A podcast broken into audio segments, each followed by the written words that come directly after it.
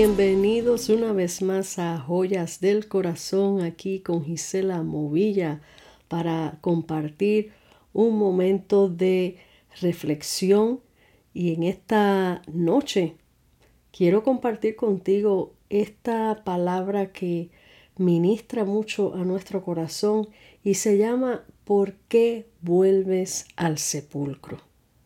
¿Por qué vuelves al sepulcro? Al sepulcro.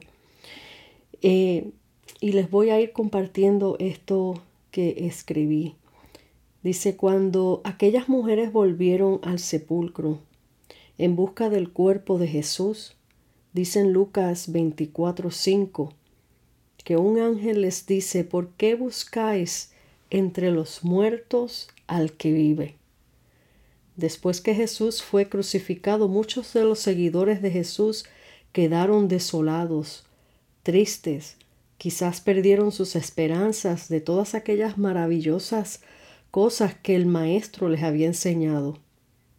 ¿Por qué buscáis entre los muertos al que vive? Nos muestra mucho más allá de aquella escena, de aquel momento.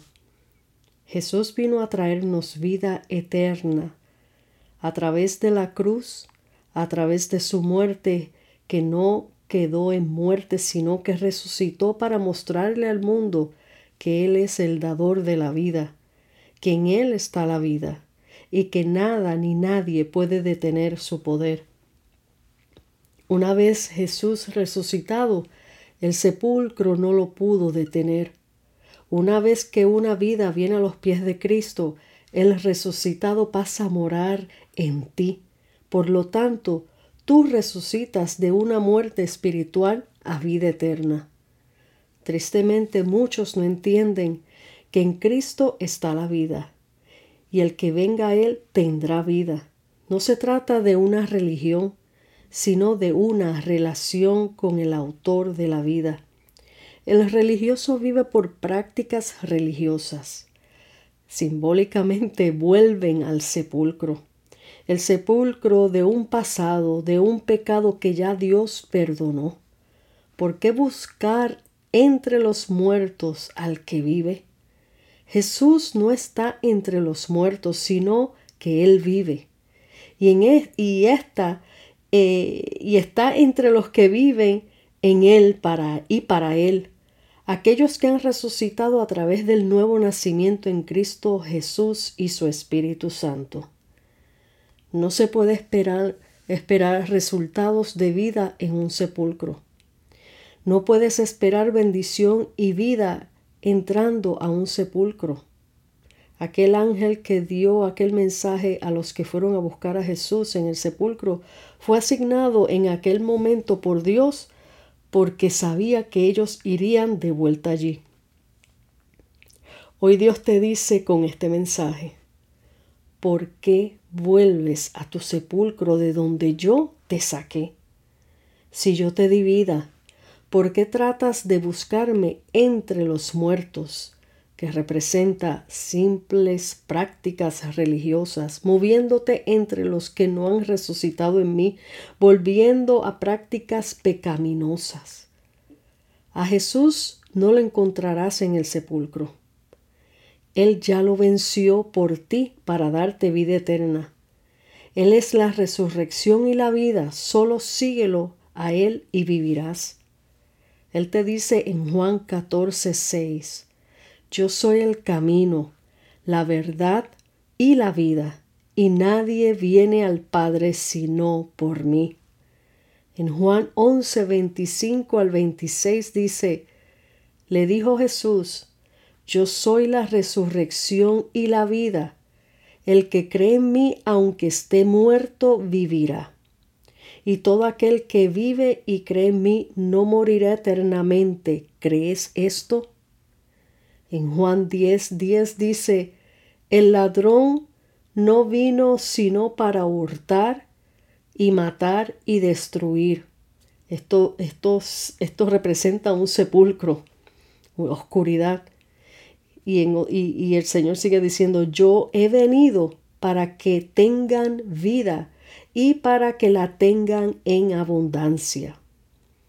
Medita en estas palabras camina de la mano con la vida en Cristo Jesús. Habla vida y no vuelvas al sepulcro. Esto es un mensaje claro. Esto lo escribí hace tiempito y son de, de todas estas inspiraciones que el Señor me da em, para escribir. Eh, y antes de compartirlas con el público, siempre me ministran a mí primeramente, porque esto es una historia que, que verdad, verídicamente pasó acerca de la resurrección de Jesús cuando fueron a buscarlo a, a la tumba y ya él no estaba. Pero cómo Dios torna cada mensaje de su palabra, le da vida y y la trae en cada momento para un propósito específico en la vida de cada uno de nosotros. En el momento que escribí esto era eh, el mensaje específico que el Señor quería compartir y que fíjense, se ha quedado hasta el día de hoy donde ahora lo estoy compartiendo con ustedes y hablando un poco más eh, detalladamente acerca de este tema. Eh, lo que representa volver al sepulcro. Fíjense que Cristo al morir en esa cruz, Él no tenía por qué morir ahí porque Él no cometió ningún pecado. Mas sin embargo, ese pecado y esa muerte que nos correspondían a ti y a mí por nuestro pecado, Él la llevó en su cuerpo para clavarlo en aquella cruz para pagar por tu culpa, para pagar por mi culpa.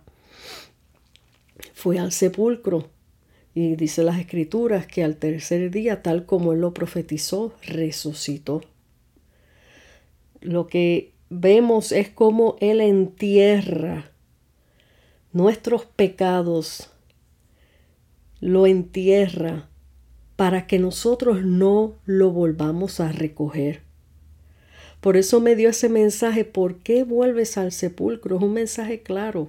Si ya yo enterré tu pecado, o sea, está hablando aquellos que se han arrepentido genuinamente de su pecado, que, que han querido caminar fielmente en el Señor y por X razón ha venido algún problema en tu vida, eh, te has descuidado espiritualmente, eh, te, te, te has salido del carril y cuando vienes a ver estás de vuelta en ese sepulcro. ¿Buscando qué? Buscando que si ya el Señor te sacó de allí, si ya el Señor te limpió, si ya el Señor te perdonó, ¿por qué vuelves a buscar en tu pasado, en los pecados del pasado, lo que Cristo venció en una cruz por ti? Por eso Él nos deja este mensaje. Todos fallamos, todos tropezamos. Y bueno, como niños nos caemos, nos pelamos la rodilla, pero el Señor nos dice, levántate y sigue andando. Cuando venimos eh, con un corazón arrepentido genuinamente delante del Señor, venimos y pedimos perdón. Él nos perdona. Pero así como él le dijo a la mujer adúltera, ni yo te condeno, vete. Pero también le dijo, pero no peques más. El perdón que Jesucristo nos da, Él no los da gratuitamente cuando hay un verdadero arrepentimiento, pero una cosa sí nos dice. Yo te puedo perdonar muchas cosas y si, si has fallado muchas veces en diferentes maneras y vienes genuinamente arrepentido, yo te puedo perdonar. Pero una cosa bien clara que nos dice, no lo vuelvas a hacer.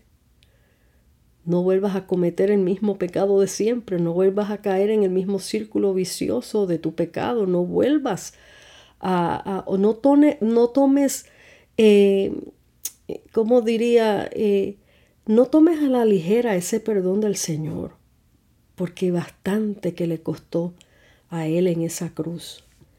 No tomemos a la ligera la gracia de Dios. Muchas personas toman esta palabra de la gracia como que, bueno, como Él siempre me va a perdonar, yo voy a seguir pecando y haciendo lo que me da la gana, porque igual Él me va a perdonar. No, No es así que, como funciona. No es así como funciona. Él te ha dado una salvación tan maravillosa. Es un regalo tan maravilloso, pero se puede perder. Aunque muchos digan que no, sí se puede perder. La palabra es clara. Se puede perder cuando Él nos dice en las escrituras que guardemos nuestros corazones, que guardemos nuestras vidas con temor y temblor, que guardemos nuestra salvación con temor y temblor. Es porque se puede perder. Imagínate que alguien bien querido tuyo te dé un precioso diamante, el más caro que tú te puedas imaginar. Sobre todo a las mujeres que le gustan las prendas, le gustan los diamantes. Imagínate que a ti con tanto sacrificio, esa persona que te ama tanto, se fajó años guardando dinero, trabajando duro, eh, para darte un precioso diamante y te quiso dar el mejor de los mejores, de los mejores. Y tú lo recibiste al principio con esa emoción, con esa alegría. ¡Wow! Tengo este precioso diamante. Pero de buenas a primeras tú te lo quitas y lo dejas por ahí tirado. Y lo pierdes porque no lo cuidaste porque no le diste el valor necesario, porque no apreciaste ese sacrificio con que esa persona te dio ese regalo. Así se asemeja la salvación tan grande y poderosa que Jesucristo nos ha regalado en esa cruz, que pagó un precio sumamente alto, sumamente grande, que ni tú, ni yo, ni nadie en este mundo junto hubiese podido pagar. Llevar sobre su cuerpo toda la maldición de esta tierra, todo el pecado de esta tierra, para perdonarnos. Esto es grande, esto es algo de qué pensar, de qué meditar, de cada rato eh, tomar nuestro tiempito, como este momento que te estás tomando para escuchar estas palabras y, y meditar pedirle perdón al Señor, Señor, perdóname, porque he sido malagradecido, he sido malagradecida, Señor. Eh, he tomado tan a la liviana, tan a la ligera tu salvación. Y venir arrepentidos delante del Señor y tomar en cuenta cada día de nuestra vida, cada vez que abrimos nuestros ojos, tomar en cuenta que tenemos un día más de vida por amor por el amor que el Señor nos tiene, por la misericordia que el Señor nos tiene. Así que amigo y amiga que me escuchas, en este mensaje el Señor te quiere decir a ti, yo te libré de muchas cosas, te perdoné de muchas cosas, te limpié del pecado, te limpié de un mundo sucio. ¿Por qué vuelves al sepulcro? El sepulcro lo que hay es muerte, oscuridad. No hay vida, no hay nada, no hay nada que te aproveche. Estás separado de Dios. Estás completamente separado de Dios. ¿Por qué querer volver a algo eh, eh, que, que no vale la pena? Básicamente no vale la pena. Así que Piensa en estas cosas y medita y ponte en las manos del Señor y dile, Dios mío, perdóname. Yo necesito, yo necesito que tú estés en mí, porque tú eres la vida, porque tú eres el pan, porque tú eres el alimento que me sostiene, porque tú eres mi gozo, porque tú eres mi paz medita en estas palabras y vuelvo y te digo, como esa pregunta con la que comenzamos, ¿por qué vuelves al sepulcro? Dios te bendiga, Dios te guarde, medita en estas palabras y compártelo con aquel que lo necesite. Te ama mucho tu amiga y hermana en Cristo, Gisela Movilla, joyas del corazón. Hasta la próxima.